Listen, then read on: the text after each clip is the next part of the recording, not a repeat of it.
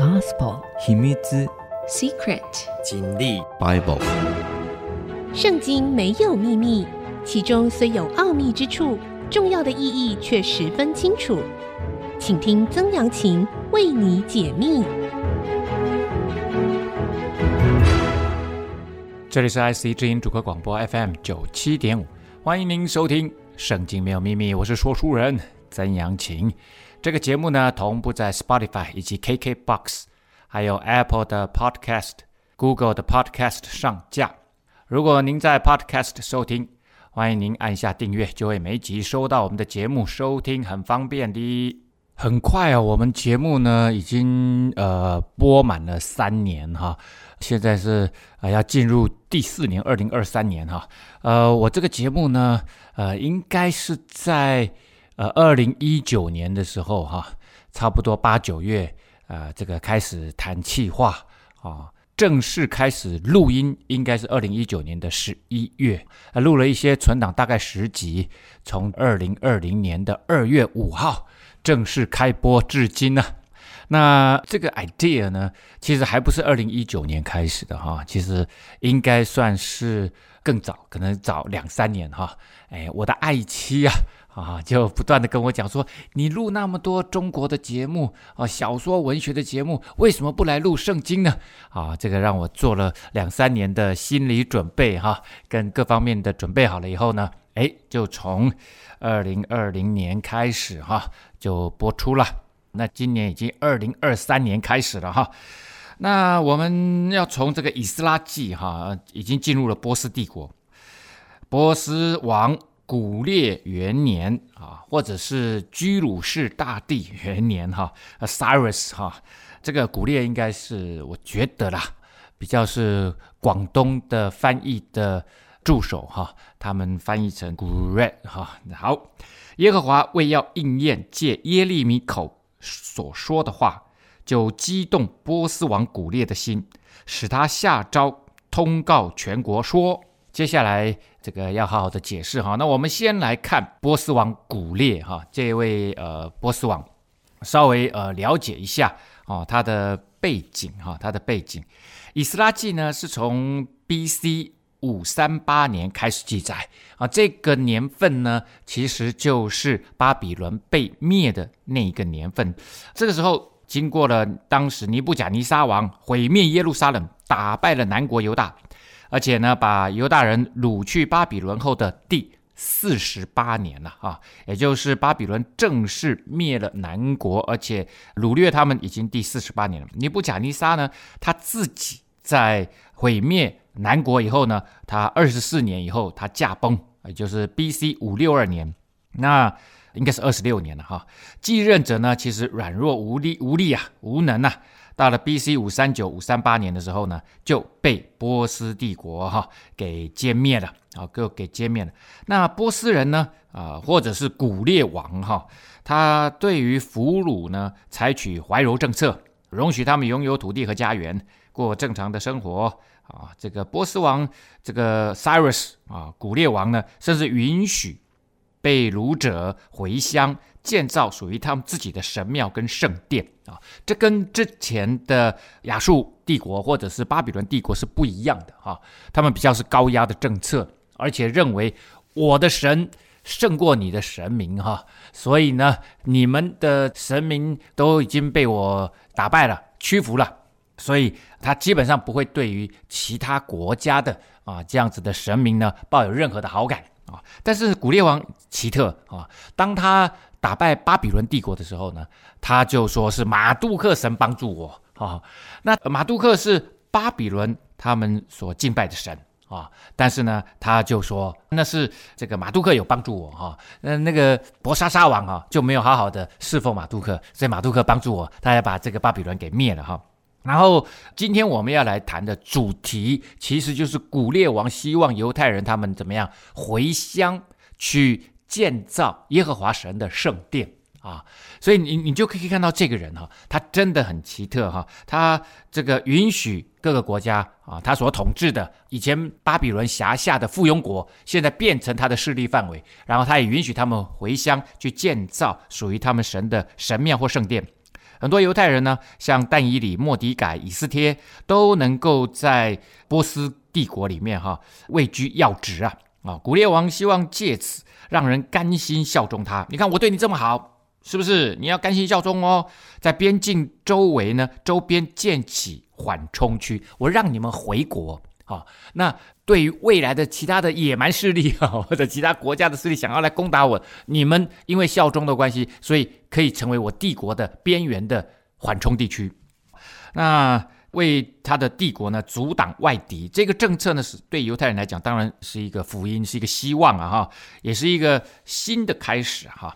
那古列呢，他或者是居鲁士大帝啊，Cyrus 哈，统治巴比伦的第一年是 B.C. 五三八年。啊，他从五五九年开始呢，就开始统治波斯。上次我们说过了哈，在伊朗高原的西北是马代啊，但西南就是波斯。马代先兴起啊，然后呢，古列王呢，在 B.C. 五三九年呢灭了巴比伦，或者是五三八年灭了巴比伦哈。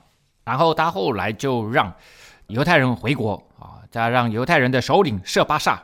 率领被掳的、被这个巴比伦哈是尼布甲尼撒所掳的这个犹大百姓呢，回国去建造圣殿啊。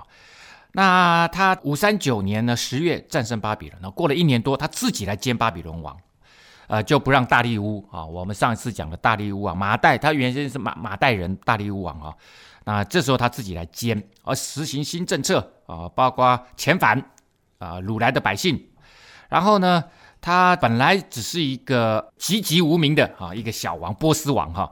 那后来呢，他把打败了啊，也打败了啊马代王啊。他在 B.C. 五五零年的时候，他是五五九年登上波斯王的王位。他他们这个波斯王的王位有一个特别的名称啊，叫做 Anshan 宝座啊，A-N-S-H-A-N 哈，Anshan 宝座。他登上这个安乡宝座之后呢，然后过了九年。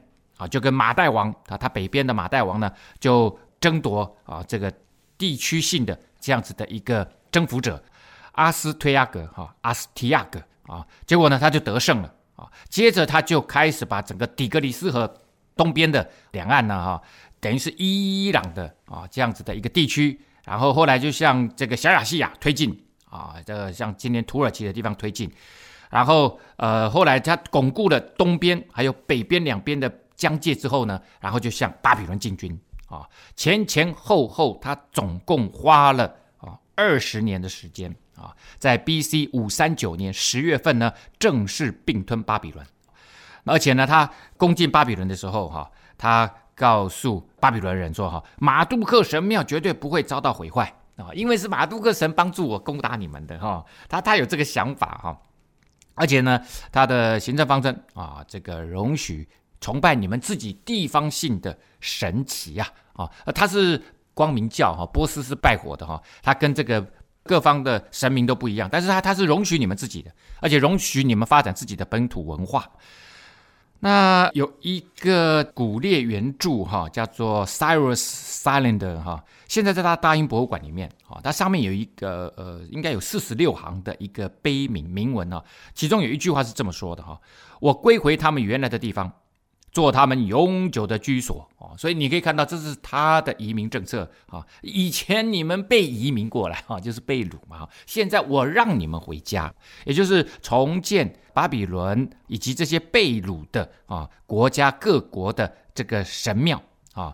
按照诏书来看的话呢，古列元年最可能是他攻取巴比伦城哈，下达命令的 B.C. 五三九年。好。那呃，古列呢？呃，Cyrus 他原来的意思其实就是太阳或者是宝座的意思，是波斯王的第一个王的名字哈。他的爸爸是波斯前王的兄弟啊，就是应该就是呃波斯前王啊，应该不是他的叔叔，就是他的伯伯了哈。然后呢，哎，他等于是他的侄子。那他的妈妈呢，是马代王的女儿。哦，就是北边的马代王，就这时候其实马代王呢，呃，其实势力非常的强盛啊、那他的整个父母亲的状态是这样。那之后呢，呃，我们再来多聊一点古列王的事情。我们休息一下，稍后再回到节目的现场。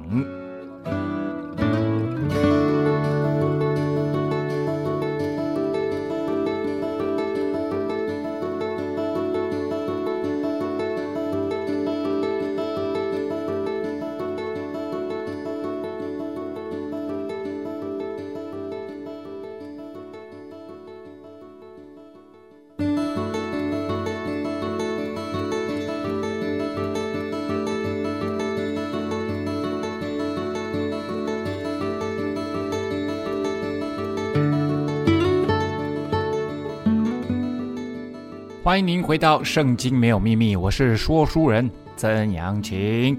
刚刚我们讲到了古列王哈，波斯王啊，古列王元年。那你会看到哈，我们之前有讲大利乌王哈，他是马代人。那其实现在的古列王他自己在巴比伦即位，你就知道他一定是认为巴比伦非常非常的重要。那建设啊，各方面都很好，所以他宁可就待在巴比伦，所以他自己就兼了巴比伦王。大利乌王当然就得退位了哈。大利乌王应该是之前他把他放在这里的总督吧？啊，也也许他还在这里，只是真正张王的其实是他自己波斯王哈。耶和华为要应验借耶利米口所说的话，之前呢借着耶利米说他们七十年后要回归，就激动波斯王古列的心，使他下诏。通告全国，哦，激动他，所以呢，你会发现这件事情的主动方其实是上帝啊。圣经里面有一句话说：“君王的心如龙沟的水啊，好像沟里面的水哈，他要往东就往东，往西就往西啊，他是听命于上帝的，因为所有的世上权柄都是耶和华神所设立的。那他们听不听上帝，那是另外一回事。但是上帝总有办法让整个的人世间的所有的权柄国家往他要去的方向。”去发展，好，那这个呃古列王呢啊，他通告全国啊，当然是透过口头，还有这个书面各个方面啊，各方面呢传递的哈。那我们刚刚讲了哈，古列王其实他经过了二十年哈，或者是二十一年哈，好不容易从这个波斯，然后兼并马代，然后呢把土耳其哈，然后把巴比伦整个都给并吞了以后呢，征服了以后。所以这时候呢，他应该才算是接收了巴比伦在以色列迦南地的耶路撒冷地区的权益。所以说，《以斯拉记》一开始他是这样记载的：说波斯王古列元年，也就是正式的波斯大帝国这时候元年。那可是之前其实他已经当王当了什么啊？当了二十年了啊！当了二十年了哈。波斯王古列如此说。耶和华天上的神已将天下万国赐给我。你看他第一句话讲这句话，他说是耶和华天上的神将天下万国赐给我。现在我成为一个大帝国，其实是上帝帮助我的。那他这是不是完全真的就相信上帝啊？其实那是未必的。但是他尊重他敬重每一个国家自己的神，包括耶和华天上的神。那犹太人呢？他们在 B.C. 六零五年第一次被掳，他们三次被掳了，哈，三次被掳。也许等一下我们有机会再跟大家讲的稍微详细一点。那呃，最后一次被掳呢？啊，第三次应该在 B.C. 五八六年正式灭国，哈。那么他们第一次归回呢，在 B.C. 五三八年，哈，啊，算是满了七十年了，哈，算是满了七十年，哈。那六十七年了哈，六十七年差不多了，啊，差不多。好，那波斯王呢？你看他进了巴比伦，他就是马杜克神帮助我。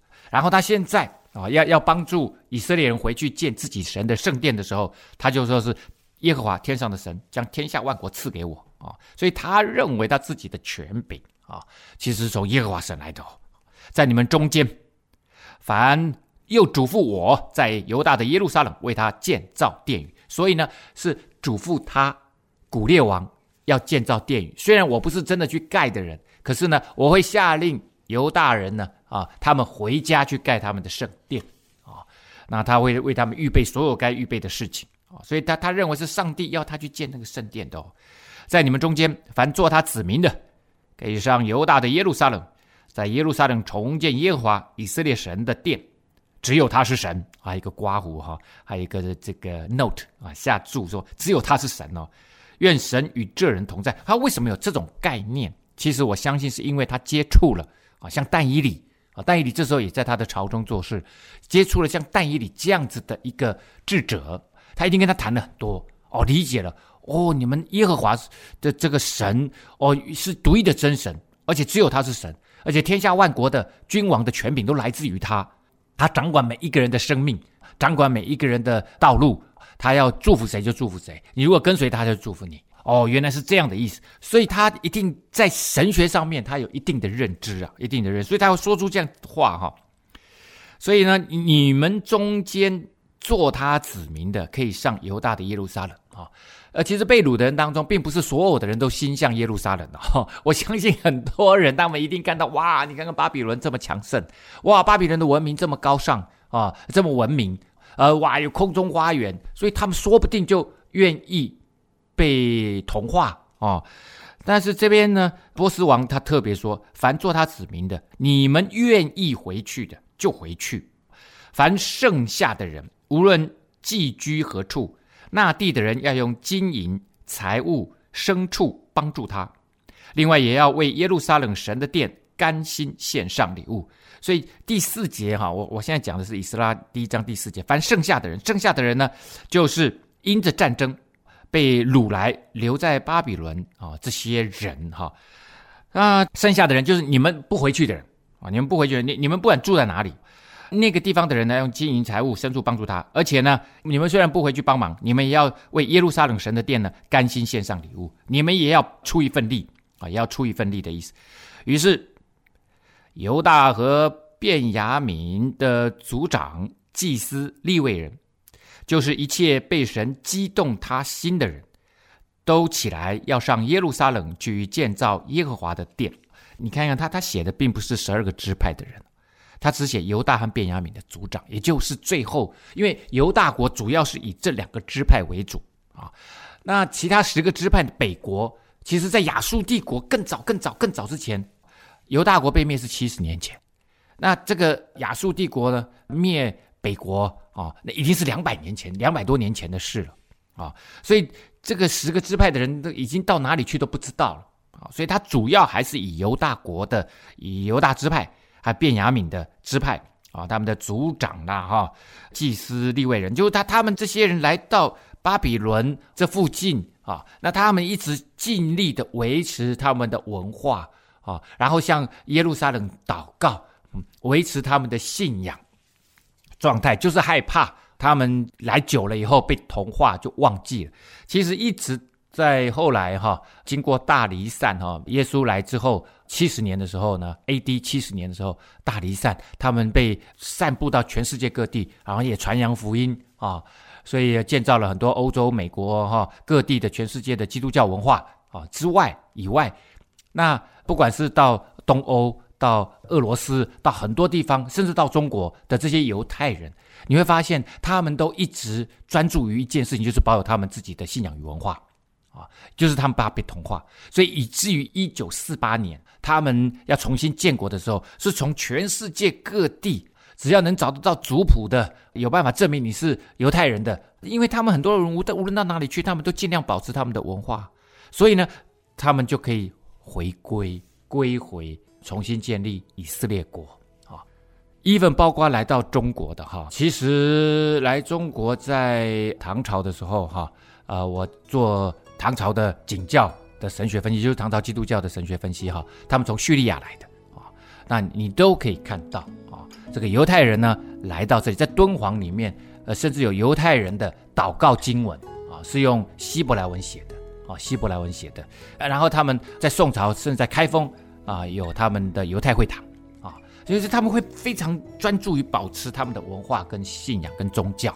啊，就是害怕因着离开那块土地，他们就丧失了他们的自我认同啊，就是选民的自我认同，他们是属于上帝的这样子的一个自我认同。好，那所以这群人呢，啊，不管是族长、祭司、立位人都还保有那个身份哦，但是他们当在在这里，他们没有机会啊行使他们圣殿的职责了哈。但是呢，呃，他们会被神激动，他们的心要回国。究竟如何？我们休息一下，稍后再回到节目的现场。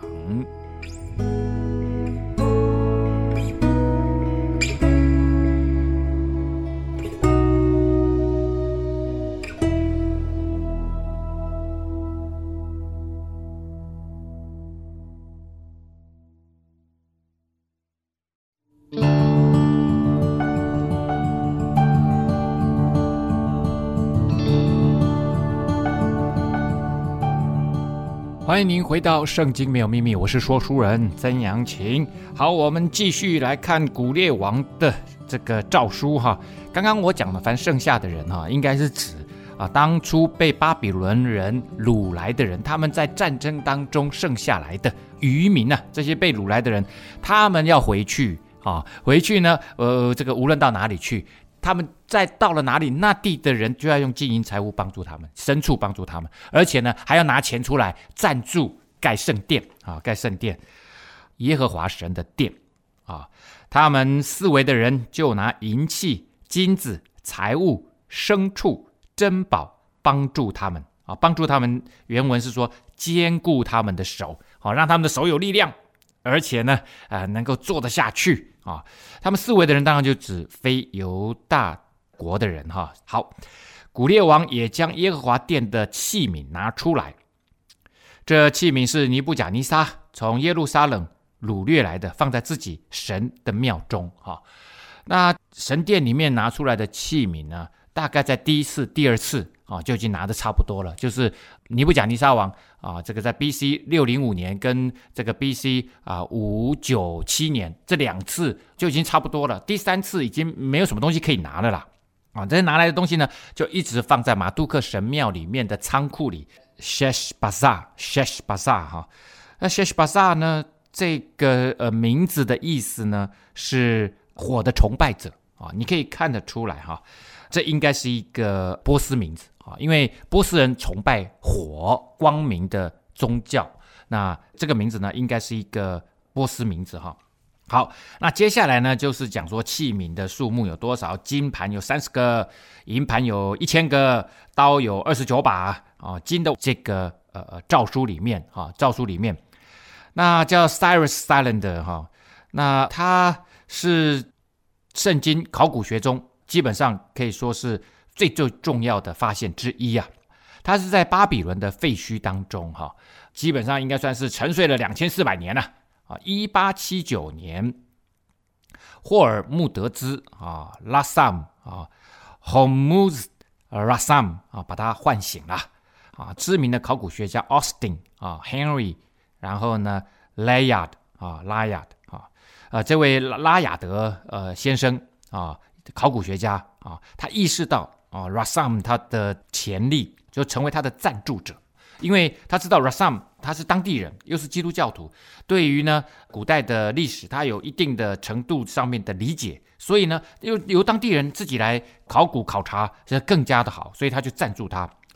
在拉雅德的指导之下呢，Rassam 就成为一名称职的考古学家了哈。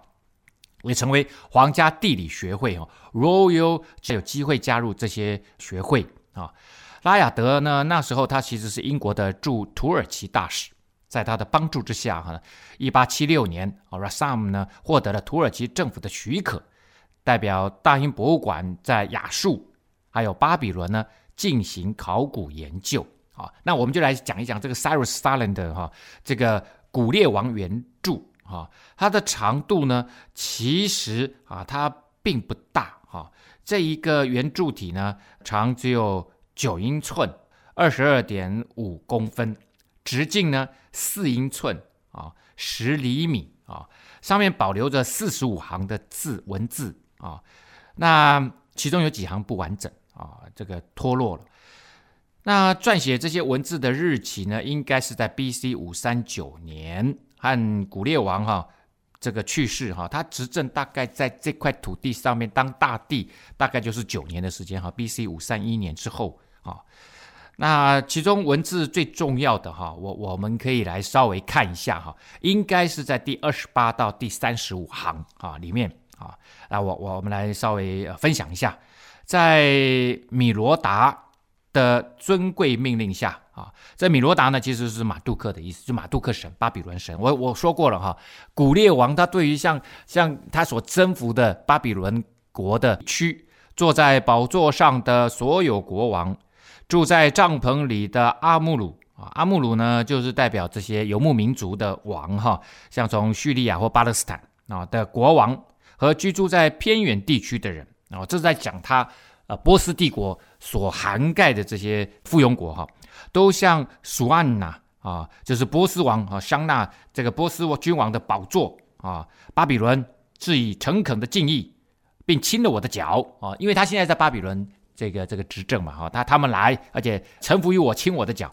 我从苏安娜啊，还有中美索不达米亚的神灵，就是被拿破尼度啊，拿破尼度，我们还记记得吗？哈，最后一位君王巴比伦哈，或者是博沙撒他们父子俩，当然就是被古列王所毁灭的时候，巴比伦的国王哈，因为众神的愤怒，在伟大之主米罗达，也就是马杜克神啊，你看到马杜克神的命令之下哦，他把那个拿波尼度带到我这里来，好，你就知道他真的认为是马杜克神帮助他毁灭巴比伦的。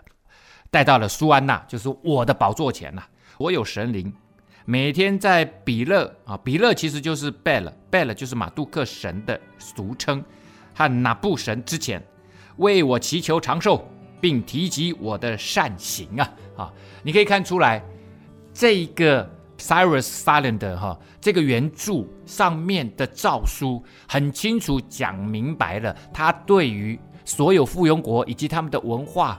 以及他们的人民，以及他们的神明，他所抱持的态度，他的政策呢，就是流亡者送返、遣返原居处，然后呢，为流亡民族的这些神灵建立永久的圣所。我们休息一下，稍后再回到节目的现场。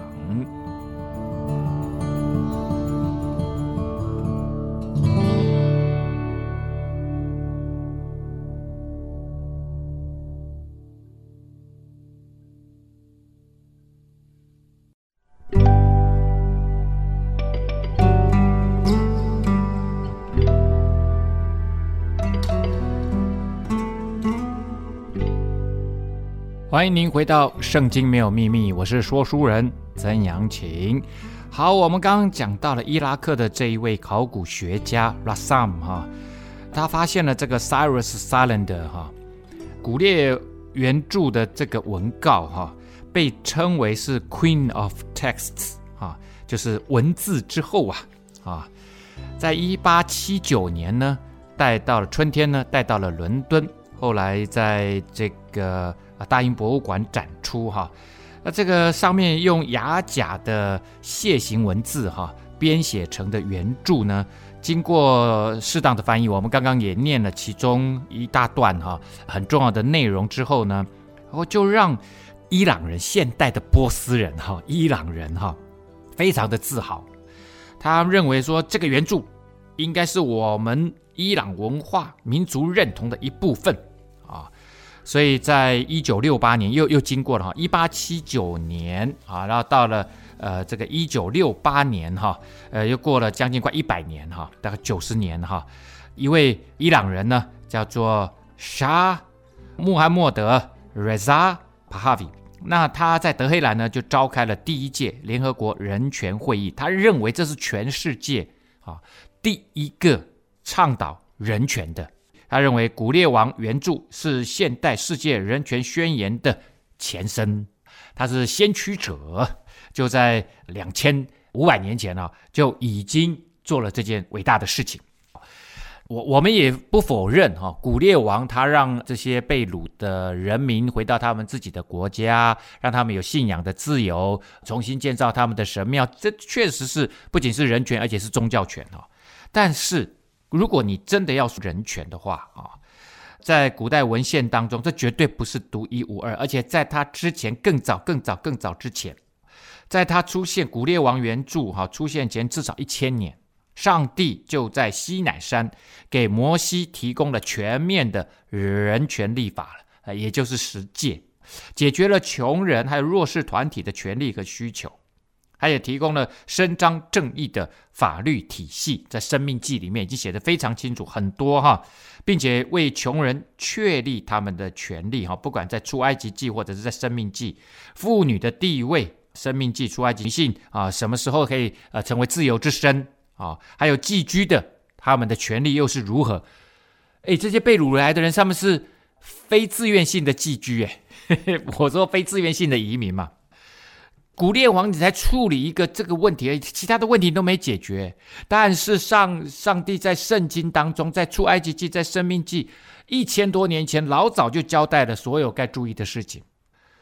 可以讲哈，如果你真的要讲人权，圣经绝对绝对才是老祖宗啊，上帝才是最重视人权的，因为上帝知道所有的人都是他手所造的，都是他的儿女，所以他当然重视人权了啊，当然重视人权了啊。这个呃，马杜克他说哈，上帝给他权柄，天上的神已将天下万国赐给我啊。根据波斯王朝哈遗留下来的文献记录哈，古列王他真的相信各国各族的神都赐福给他啊，就像巴比伦的神马杜克啊，拣选他统治万国啊，月神呢也给他胜利，他认为有责任恢复全帝国各地人民原有的信仰。也重建巴比伦拆毁的寺庙，让他们的这些神像可以重新住在里面。我说回到他的神龛，但是他绝对他没有讲耶和华神哦，啊，他说你们可以回去建造圣殿，因为耶和华神从头到尾他知道他没有偶像，没有那个具体的形象。在这个信念之下呢，他向犹太人承认将天下万国赐给他的权柄的，就是他们所相信的耶和华天上的神。这对他来讲是很自然的事情。他为神所用，他就成就了神所定的回国建殿的计划。那在新约的时代哈之后，犹太史家约瑟夫呢就认为古列王他应该有读过，因为古列他绝对有接触到但以理，还有其他的犹太的信仰敬虔的人，所以呢，他们一定会跟他讲说，以赛亚书里面有讲到这个啊。以赛亚在 B.C. 七百六十年啊，已经是现在这个时代两百二十年前了。因而呢，他就愿意激动回去，让他们重建耶路撒冷的圣城。哈，那我们来看一看哈，以赛亚书是怎么写的哈？以赛亚书第四十四章二十八节说：“论古列说，上帝哈，借着以赛亚论古列，论到古列哦，他是我的牧人，必成就我所喜悦的，必下令建造耶路撒冷，发命立稳圣殿的根基。”在两百二十年前，以赛亚书里面就已经记载了未来有一个古列王。他会成为上帝手中的牧羊人，来牧养这个地区大帝国里面所有的人。这个牧人当然不是我们所说的，呃，耶和华是我的牧者那样子的牧人，不是信仰上的牧人，而是上帝手中所用的执政掌权者。他帮我管理这个一大地区的啊所有的人民国家，当然就是亚伦大祭司啊。第一个被高抹的君王就是扫罗王，大卫王是第二个。所以君王跟祭司要被高抹有些先知也被高抹。然后呢，圣殿的所有器皿要被高抹，因为都是属上帝，要被上帝所用的哈，这是这个概念。然后呢，啊，古列王被我高抹，被上帝高抹，就是古列王也属我，被我所用。我搀扶他的右手，使列国降服在他面前。是上帝的意思是说，古列王之所以能做王，其实是我帮助他的。不是他特别厉害，他当然很努力，很多人也很努力，但是未必能做王，是不是？他生在在这个家庭里面，他生在在那个时代里面，他被我所用，其实是我造就他变成今天这个样子。我也要放松列王的腰带，使城门在他面前敞开，不得关闭。我对他如此说：我必在你前面行，修平崎岖之地；我必打破铜门，砍断铁栓。我要将暗中的宝物和隐秘的财物赐给你，使你知道提名召你的就是我耶和华以色列的神。因为我仆人雅各，我所拣选以色列的缘故，我就要提名召你。就说我为什么要提名召你，是因为要帮助我的孩子，我的 chosen people 雅各的后代。你虽不认识我，我也加给你名号。我必给你束腰，束腰就是给你力量啊，腰束起来就有力量。从日出之地到日落之处，使人都知道，除我以外没有别神。我是耶和华，在我以外并没有别神。很多人就会说：“哎呀，怎么可能两百二十年前就预言这么精准？”这圣经就是这样，圣经预言精准已经不是第一次了，很多次到处都是发生了，在圣经里面记载的几乎都发生了，几乎都发生了。就像在北国一开始耶罗波安的那位君王有没有？他。自以为聪明，就在伯特利跟但两个地方盖了神庙，拜金牛犊。那时候呢，耶罗波安自己要当祭司，要祭祀在祭坛里面啊、哦。这这个在 B.C. 九三零年事情哦，哦，B.C. 九三零年就是将近三千年前了。啊，有一个先知呢，他就从南国犹大上来，来到伯特利，向正在烧香的耶罗波安说出神对于这个祭坛的咒诅，并且预言将来必有一位君王要拆毁这个坛。先知甚至说出了约西亚王的名字。到了三百年后，果然南国的约西亚就成就了这个预言。那这时候是 B.C. 六二零年，经过了三百一十年，一样成就了。所以预言成就对圣经来讲是常常发生的事情。那我们今天呢，哎，跟大家谈了古列王啊，这以及古列王所带来的一连串的啊相关的文化或者是政治啊或者人权的问题。希望今天的节目你喜欢。圣经没有秘密，我们下次再会。